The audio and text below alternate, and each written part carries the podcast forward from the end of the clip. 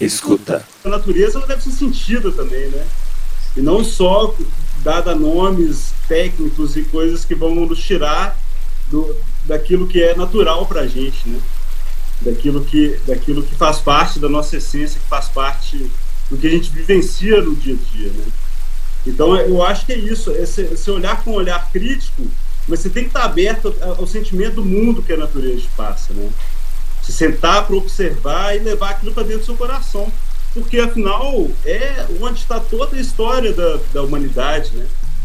A, gente, a nossa, nossa ligação com, com a natureza, com essas paisagens, é, é, é uma coisa muito impressionante. Olá, pessoal. Olha eu aqui de novo. Tudo bem com vocês? Ei, gente. Voltamos para mais um episódio do Escuta. Para quem nunca ouviu a gente por aqui, somos do projeto Leia, Conhecimento e Ação pelo Meio Ambiente. E esse é o nosso podcast.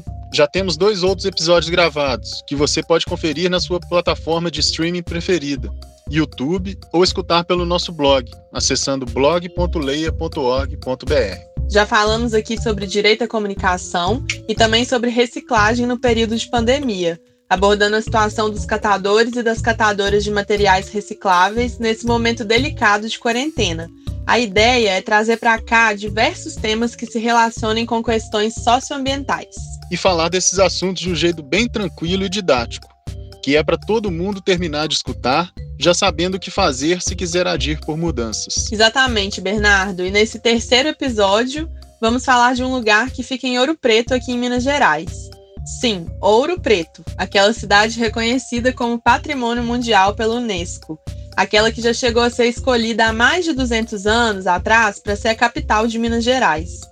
Além de um riquíssimo patrimônio cultural de museus, casarões, igrejas e manifestações culturais, Ouro Preto tem um importante patrimônio natural. Lá estão localizadas as nascentes mais altas do Rio das Velhas, o maior afluente do Rio São Francisco. Inclusive, o relato que você ouviu aqui no início do programa é do Lucas de Godoy. Ele é ouro-pretano, geógrafo e fotógrafo.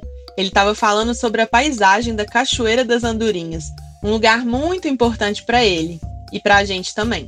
E vamos entender o motivo dessa importância, né, Laura? Vamos sim.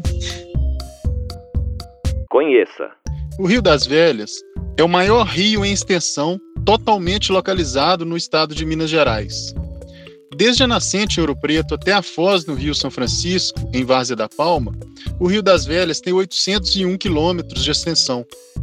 Para se ter uma ideia da sua importância, sem as águas do Rio das Velhas, ao menos sete cidades teriam um abastecimento de água seriamente comprometido. Eu vou falar aqui quais são, para você ver se mora em alguma delas. Belo Horizonte, Nova Lima, Sabará, Raposos, Santa Luzia, Vespasiano e Ribeirão das Neves. É cidade pra caramba. É cidade pra caramba mesmo. E o motivo que nos levou a trazer esse tema para o programa é que, mesmo diante dessa dependência de vida ou morte, poucas pessoas sabem de uma situação gravíssima. Já na sua principal nascente, esse rio recebe milhares de litros de esgoto sem nenhum tratamento. A gente recebeu essa denúncia de uma leitora do nosso blog e resolvemos apurar para contar aqui para vocês. Prestem atenção nessa história. Sabe esse som de água que você ouviu no começo do programa? Pois é, esse é o som produzido pela Cachoeira das Andorinhas, um santuário da natureza onde se situam as nascentes mais altas do Rio das Velhas. É muito difícil conhecer alguém que more na região de Ouro Preto que nunca tenha ido ou ao menos ouvido falar desse lugar. A Cachoeira das Andorinhas está localizada no município de Ouro Preto, próxima aos bairros Morro de São Sebastião e Morro de São João. Você chega lá em apenas 15 minutos saindo da Praça Tiradentes. Próxima à cachoeira, na Serra do Veloso, região das Camarinhas, estão as nascentes mais altas do Rio das Velhas, com aproximadamente 1.400 metros de altitude. Para proteger essas nascentes, foi criado o Parque Natural Municipal Cachoeira das Andorinhas, uma unidade de conservação de proteção integral. Esse lugar é muito especial. Eu mesmo moro na região e tenho diversas memórias gostosas de lá. E para explicar as características biológicas que traduzem a importância desse lugar, conversamos com a professora de botânica da Universidade Federal de Ouro Preto, a Lívia Esternast. É um lugar extraordinário quanto à sua biodiversidade. Essa região está localizada na Mata Atlântica que é esse grande bioma brasileiro, é naturalmente úmido com as suas matas. Né? Na região da nascente do Rio das Velhas, a gente tem uma área de altitude, né, próximo aí de 1.300, 1.400 metros, então uma área naturalmente muito úmida e com muita neblina. A neblina faz parte do regime hídrico dessas matas, então a gente tem muitas plantas epífitas, como orquídeas, bromélias, é uma biodiversidade realmente extraordinária, com muitas espécies endêmicas, ou seja, espécies que só ocorrem ali naquele lugar. É um local conhecido desde muito tempo por muitos naturalistas que passaram na região e ali coletaram e descreveram novas espécies vegetais. É... A Mata Atlântica ela é um hotspot de biodiversidade, significa que é um local extremamente biodiverso, com uma, uma flora, uma vegetação, uma biodiversidade única e extremamente ameaçada. A maior parte da sua área já foi destruída, né, por isso ela é considerada como um hotspot. E na região ali da nascente do Velhas a gente tem também um outro tipo de vegetação muito especial que são os campos rupestres. Uma vegetação que ocorre, ocorre naturalmente associada a rochas, né, rochas duras como o quartzito e o ferro normalmente, e é, com inúmeras adaptações para esse ambiente extremo, né, extremos de calor e de frio e seca e umidade, que selecionam uma biota única, né, espécies que evoluíram e se adaptaram para ocorrer nesses ambientes. Então é um lugar assim fabuloso, fantástico para dar aula, para reconhecer e conhecer também a sua biodiversidade. E sobre as nascentes do Velhas, Lívia, o que você pode nos falar? Anualmente eu circulo ali na região das nascentes e acompanho o regime hídrico né, dessa, dessa nascente especificamente que está do lado de fora do parque e vejo como que a na época de chuva, a nascente aflora um pouco mais em cima da serra e na época seca ela aflora bem mais embaixo, né, o que está correlacionado com o nível do lençol. Né? É uma área de montanha, então é uma área de recarga hídrica. E a gente tem sempre que pensar que a nascente é o ponto onde a, o olho d'água aflora, mas a área de recarga é todo o topo da serra, né? E as rochas que compõem esse topo de serra também são fundamentais para garantir essa recarga e garantir que a água continue ali sendo renovada né, constantemente pelas chuvas. Um estudo de uma aluna da UFOP comprovou que numa área de 1.500 metros quadrados foram encontrados 78 espécies diferentes de planta. É muita riqueza. Além disso, o parque tem outras atrações super legais. A Cachoeira das Andorinhas, por exemplo, que faz parte do Rio das Velhas, é uma queda d'água que fica dentro de uma grande rocha super bonita. Outra grande atração é uma pedra que tem formato que faz lembrar a cabeça de um jacaré. O parque tem também outras quedas de água, tem piscinas naturais para banho, tem trilhas que são demarcadas para caminhadas, tem mirantes com vistas de paisagens incríveis, tudo digno de fotos, selfies, momentos de meditação. Tem também pontos de escalada. É muito lindo, vale a pena conhecer. Quem for em Ouro Preto não pode perder essa oportunidade. Quando eu estive lá, eu fiquei super emocionada com o pedacinho de paraíso que aquele lugar guarda para quem quiser entrar. E buscando esses mais diversos significados afetuosos que esse tipo de espaço desperta na gente, nós conversamos com o Lucas de Godoy, que abriu esse episódio, né, com o relato dele. Ele nos contou sobre sua relação de carinho com o parque e também trouxe algumas questões históricas bem legais. Desde que eu sou, como eu falei, desde que eu sou criança, a gente costuma andar para esses lugares eu, eu, e a gente percebeu uma mudança muito grande é, ao longo desse tempo, né? 30 anos para cá, vamos colocar assim. No primeiro momento era um lugar que todo mundo ia, eu acho que a, a Pedra do Jacaré está no imaginário de todo o pretano, as andorinhas ali na, na boca da gruta que vai para a própria cachoeira, né? E o parque, nesse, nesse primeiro momento, e como é, é, ele é próximo do centro histórico, né? Então eu lembro meu tio, meu tio Manuel, me contava que ele, às vezes, ia matar a aula do Dom Pedro, ele ia lá na Cachoeira das Andorinhas para nadar. Então, ele, ele era uma coisa muito próxima. Na, na década de 70, as pessoas iam muito para ali, para aquela região, né? muita gente se surpreende, né, quando chega ali no parque. Né? Primeiro, o impacto da vista, né? É. Você subir na, na, no alto da serra ali e ver é, essa vista, né, com os contrafortes do, do caraço ao fundo, enfim. E depois, cada vez que você vai no parque, você descobre uma coisa nova, né? E também agora com é, as novas cachoeiras, Véu da Noiva, Cachoeira dos Pelados, são lugares muito impressionantes, né? Muito impressionantes e que estão em Ouro Preto, quando a gente para para olhar as áreas que não estão dentro de é, parques ou de unidades de conservação, mas que têm um potencial ambiental e turístico, são inúmeras, né? São inúmeras. A própria Serra de Ouro Preto toda, desde a Serra do Veloso até, até o Taquaral. Então, isso é, é muito impressionante, né? É um ambiente muito frágil, é um ambiente que qualquer interferência vai causar uma mudança ali que às vezes é reversível. Então, a própria construção de uma estrada, por mais que possa parecer uma coisa simples, aquilo pode gerar uma bossoroca, uma erosão mais séria. Eu estava vendo até agora, não sei que pé que tá, que tem uma estrada que vai para Catarina Mendes, que está sendo asfaltada agora pela Prefeitura de Ouro Preto. E me veio a cabeça, poxa, mas vai colocar um asfalto, né? Isso vai, qual que é o impacto disso? Será que teve, teve uma, uma, uma análise do qual o impacto está bem abaixo dessa estrada? Então são todas, todas questões né, que, que a gente tem que, que levantar. Né? Monitore. Mas voltando aqui para a denúncia que originou esse programa, vamos resgatar alguns fatos. No ano de 2016, o Parque da Cachoeira das Andorinhas teve implementadas as regras de uso após um estudo ambiental com a criação do Plano de Manejo. Para quem não sabe, Plano de Manejo é um documento técnico que define o zoneamento, as regras de uso e como podem ser utilizados recursos naturais, inclusive para a implantação das estruturas para a gestão. A gente descobriu que durante a elaboração do plano de manejo, a equipe responsável já havia constatado que uma das principais nascentes estava fora do parque. E o pior de tudo também foi confirmado durante as análises de campo. Essa nascente estava mesmo recebendo lançamento de esgoto sem tratamento. Então, nós do Leia fomos atrás de pessoas que poderiam nos explicar essa história. Ronald Guerra, conselheiro do Subcomitê Nascentes da Bacia Hidrográfica do Rio das Velhas, ex-secretário de Meio Ambiente de Ouro Preto, contou para a gente por que essa nascente ficou fora dos limites do parque. O Parque das Andorinhas, ele realmente abriga as primeiras nascentes do Rio das Velhas.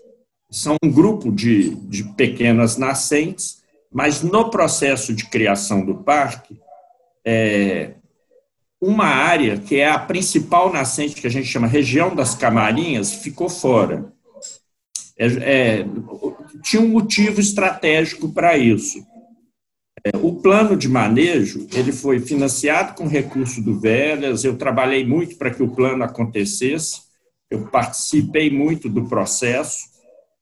Como eu participei muito do processo desde é, pode se dizer 2000 e 2001 do processo de resgate do, do Parque das Andorinhas, porque é uma, era uma lei de 80, uma lei e o parque era abandonado.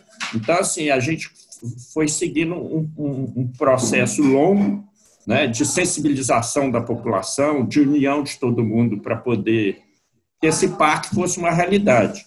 Inclusive, eu fui secretário de meio ambiente, trabalhei na secretaria, depois fui secretário, é, e e um dos motivos de eu estar trabalhando na secretaria é que eu tinha um empenho pessoal mesmo de implantação do Parque das Andorinhas, foi uma das grandes ações que a gente fez.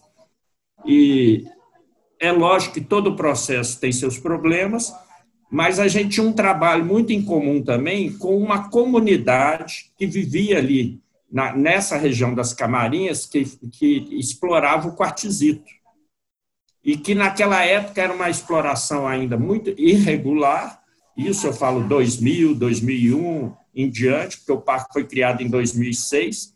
E aí o, o grupo de trabalho que era é, multi-institucional, né, que participou do processo de elaboração do, de um estudo para a criação do parque, um estudo voluntário dessas instituições, envolvia IFAM, é, o próprio projeto Manelzão, eu como projeto Manelzão, é, e outras instituições, é, ONGs, uma local que era a APAOP de Ouro Preto.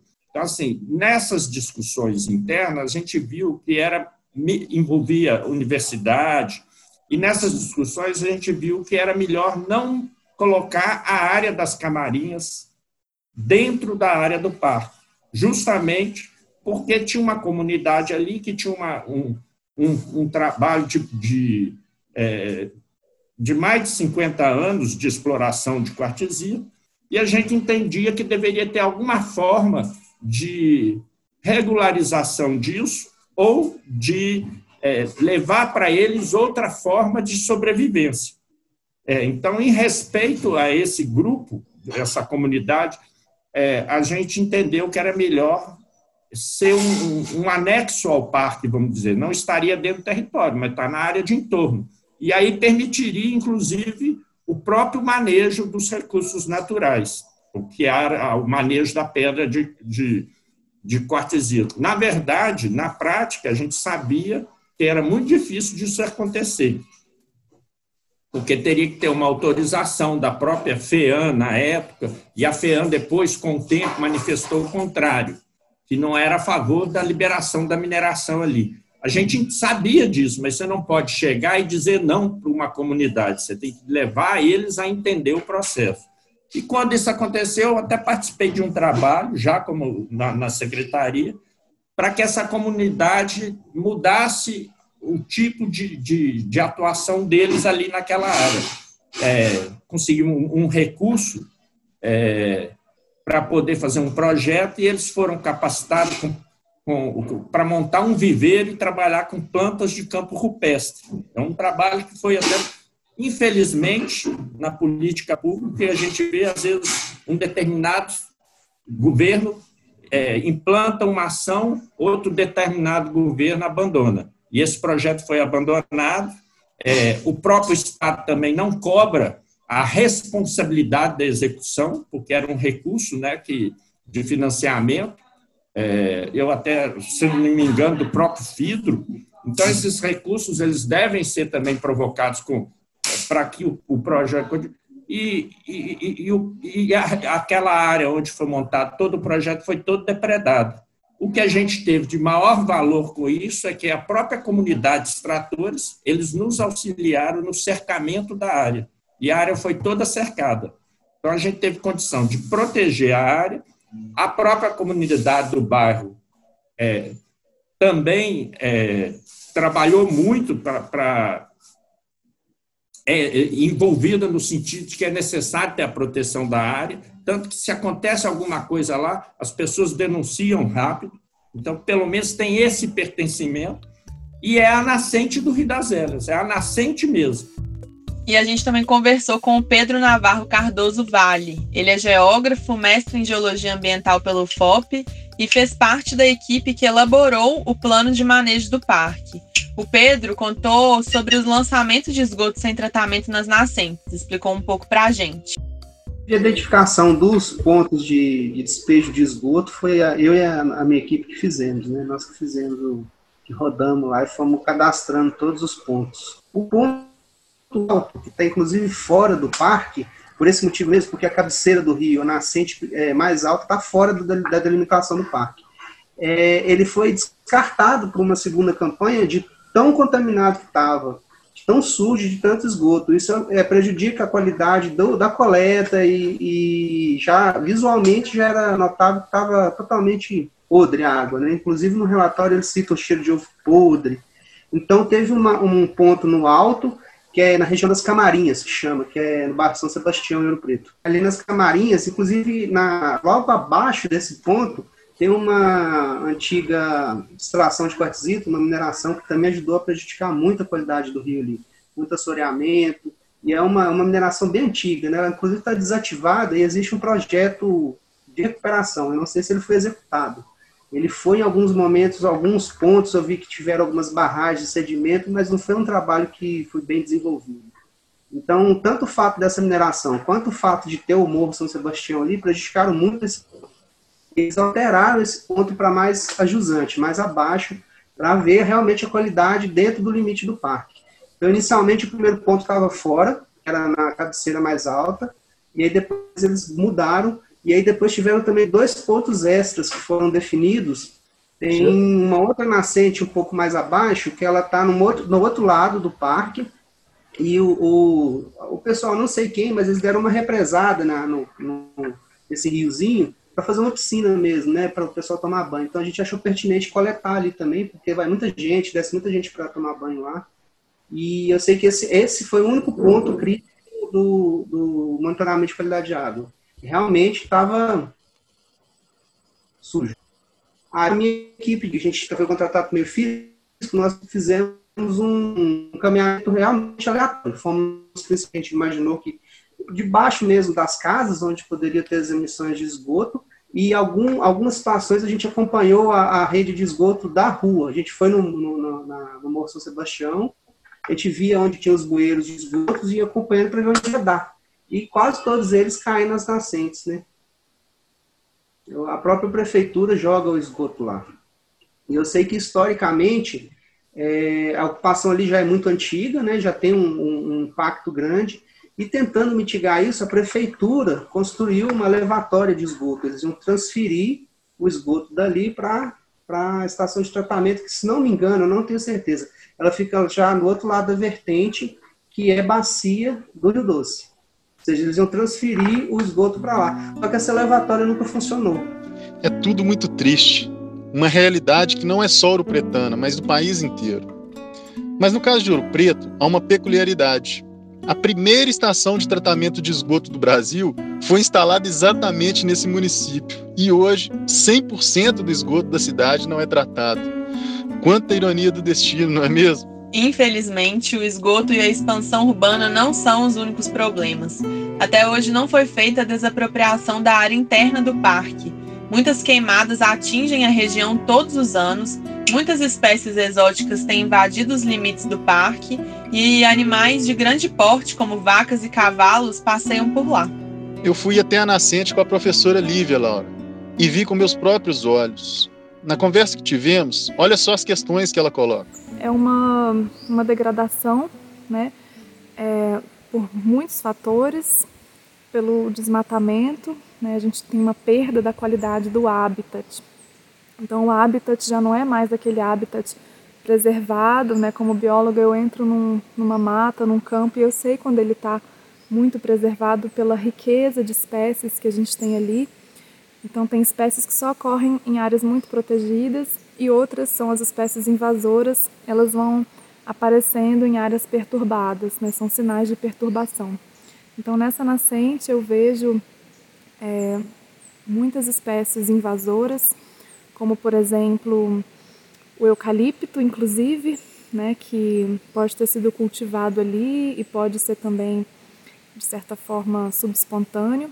Mas a gente tem eucaliptos, árvores grandes ali na, nessa nascente mesmo, e o eucalipto ele é conhecido né, por puxar a água e ele contribui então para baixar o nível do, do lençol nesse lugar. Né?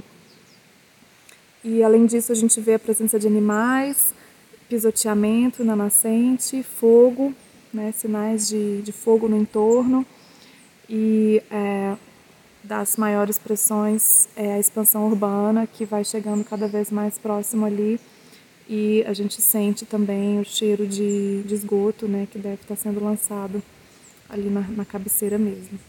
É, muitas construções novas, bem próximas do rio, da nascente, e não sei se tem, né? provavelmente não tem um sistema de esgoto sendo planejado para captar, coletar esses efluentes dessas casas que estão sendo construídas ali agora. Né? Então o problema tende a se agravar com a expansão urbana do bairro. Né? Vi também que várias casas estão sendo construídas perto da nascente, o que vai aumentar o lançamento de esgoto no local. Futuramente, a carga de esgoto pode ser tal que o visitante do parque não poderá mais se banhar no principal atrativo, que é a Cachoeira das Andorinhas. E o último estudo para verificar a qualidade da água na cachoeira remonta a 2016. De lá para cá, nenhum estudo foi feito e o volume de esgoto lançado nas águas que chegam na cachoeira certamente aumentou.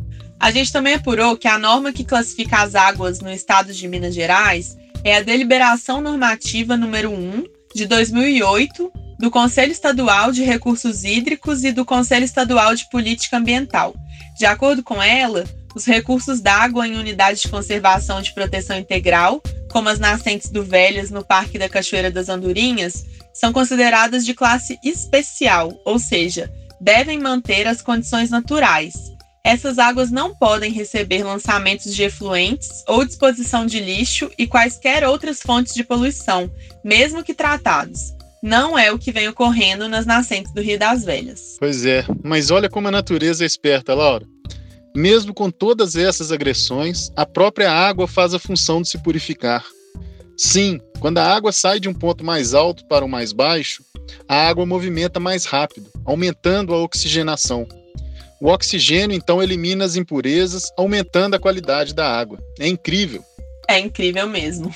E se todo mundo colaborasse um pouquinho, seria muito bom, né? A gente sabe que o Instituto Mineiro de Gestão das Águas e a Agência Nacional das Águas fazem o um monitoramento do Rio das Velhas em diversos pontos.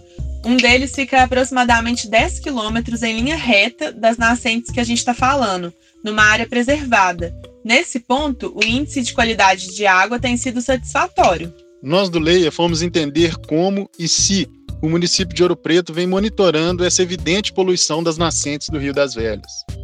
O plano diretor da cidade, lei que faz o ordenamento urbano definindo quais as áreas ou regiões do município devem receber maior proteção ambiental, está passando por um processo de revisão. No momento da nossa apuração, os responsáveis pela condução do processo nos disseram que ainda estão na fase de diagnóstico e haverá propostas de zoneamento, ordenamento e uso do solo relativa à área do entorno do Parque Natural Municipal da Cachoeira das Andorinhas. E devido à existência de áreas especiais no seu entorno, como os bairros São Sebastião e São João, seus usos, impactos e cenários deverão ser discutidos com seus moradores para a criação de uma legislação eficiente. Quanto à coleta e o tratamento de esgoto, em janeiro de 2020, o município de Ouro Preto concedeu à iniciativa privada esses serviços e mais o de abastecimento de água potável. O nome da empresa é Saniouro. O Leia questionou essa empresa sobre as metas de saneamento, e a resposta que a gente recebeu foi de que o prazo estabelecido no contrato para 100% de tratamento do esgoto coletado é de até 60 meses, contados a partir do dia 2 de janeiro de 2020. Ou seja, em cinco anos, o problema de coleta e tratamento de esgoto poderá estar resolvido. Mas será? A cada dia que passa, a cidade se expande, a população aumenta e a produção de esgoto e resíduos também o saneamento ainda não se tornou prioridade nas políticas públicas, e o caminho inevitável do esgoto é o curso do rio. Talvez o descaso dos governos seja porque as redes de coleta e tratamento de esgoto estejam debaixo do chão, a olhos não vistos. É mais ou menos igual diz o ditado: o que os olhos não veem, o coração não sente. Mas será? Nós precisamos entender que poluir os rios causa desequilíbrio ambiental, contribuindo para o acontecimento de tragédias, de doenças e de mortes. Não só do ser humano, mas de todas as formas de vida. Haja. Depois que a gente passou todas essas informações, para você conhecer melhor esse lugar que a gente está falando, a sua importância, todos esses problemas, terminamos com uma sugestão e um convite à ação. Nesse episódio, a gente vai deixar algumas sugestões para você agir para contribuir com a proteção do Rio das Velhas e suas nascentes. Lembrando que não é só quem mora em Ouro Preto que pode agir por essa causa, né? Todas as pessoas que moram em Minas Gerais podem fazer alguma coisa por esse tema, né? E os nossos convidados, eles deixaram algumas sugestões. A crise é mundial. Eu acho que o que a gente pode fazer é se ligar em, em, em rede é estar tá mais. Aí vocês são um veículo de, de, de, interligação, né? Mas a gente se ligar justamente nesses, nesses veículos, está conectado, né? Porque é o mundo da conexão hoje, mas conectado em redes positivas, em redes que a gente vai, vai trabalhar. Não essa conexão que a gente está aí, mutilado, porque é um negócio absurdo, de informações irresponsáveis, absurdas então, assim, eu vou colocar essa informação do jeito que é, é coisa para boiada. A gente não pode ser boiado. Então, a gente tem que começar a refinar a nossa comunicação. Isso tem um potencial muito grande.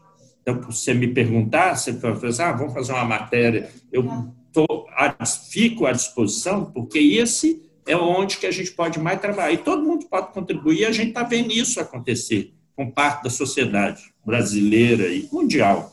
Então, assim, é, porque se a gente ficar ainda nessa relação, eu vejo, a gente monta grupo, aqui em São Bartolomeu, montou grupo de WhatsApp para São Bartolomeu, eu fico impressionado que as pessoas não refinam a comunicação. Elas ficam fazendo coisas que são assim, são fúteis, são. Então eu acho que é, e acho também que a, a crise mostrou para a humanidade que a gente pode mudar a forma de trabalho um pouco também. Eu acho que isso vai mudar. As pessoas vão poder, até para gastar menos recurso, né? A gente vai poder trabalhar mais assim, ó. Muito mais fácil comunicar. Você não pegou um carro, não veio aqui, ou eu não fui ali. A gente está comunicando. Você tem uma memória disso. E essas reuniões podem ser feitas dessa forma e a gente tem mais tempo para ter qualidade também de vida. Definir um limite realmente, entendeu? Às vezes cercar a nascente, é, cercar a APP, entendeu? Não ter intervenção dentro da APP, porque quando você gera o curso de água, você tem um limite de 30 metros a cada lado como área de preservação permanente. Então, acho que se adotarem essas medidas simples que estão no Código Florestal, que protegem realmente a área, já seria um, um, um bom apelo ali, um bom, uma boa medida e principalmente um trabalho de educação ambiental robusto na região. É, eu acho que a universidade poderia ajudar muito nisso, né? Uma universidade super atuante ali, é, em parceria com a prefeitura, para não ocorrer, não, não acontecer de continuarem causando impacto, né? Você vai lá, corrige. Outra coisa que tem que ser feita é fazer com que a bomba, o, o sistema de bombeamento funcione, já que eles vão bombear para a estação de tratamento, fazer funcionar, né? cercar, colocar toda a rede de esgoto para que chegue na estação, bombear e tratar o esgoto para depois devolver. Então, eu acho que a primeira coisa é conhecer esses lugares, né? É conhecer a própria aldeia. Eu acho que a gente conhecer como ouro pretano, a gente ir nesses lugares, ver, tentar interpretar, fotografar, e, e é, é, importantíssimo, né? E buscar os órgãos competentes, ir atrás dos vereadores, fazer as cobranças que devem ser feitas, né? é, atrás da Secretaria de Meio Ambiente. Então, acho que esses são os meios, mas acho que a partir do momento que a gente tem consciência, né, por exemplo, essa foto aqui é um pôr do sol ali no lugar Lindo. Pedras de Amolá, que é uma caminhada que você faz por toda a Serra de Ouro Preto. Eu acho que ela não está dentro do Parque das Andorinhas, mas deve estar tá dentro da APA das Andorinhas, não tenho certeza. Mas é um lugar que ele é, é desprotegido é um lugar que ele está suscetível a queimada, né? é um lugar que está. E ele está ali, ó, perto do lado da estação ecológica do Tripuí, que é uma, um lugar riquíssimo também que fica deixado de lado. Então, acho que o principal meio é a gente olhar para essa beleza que a gente tem no nosso entorno né? e, e denunciar, e correr atrás e ser mais participativo. Né? É a única, a única maneira. E, e, e, também na hora do voto, a gente escolher os vereadores, os prefeitos que, que, que vão pelo menos colocar isso como, como uma meta, né? Que é, é. Que, é, que é o que a gente não tem visto, infelizmente.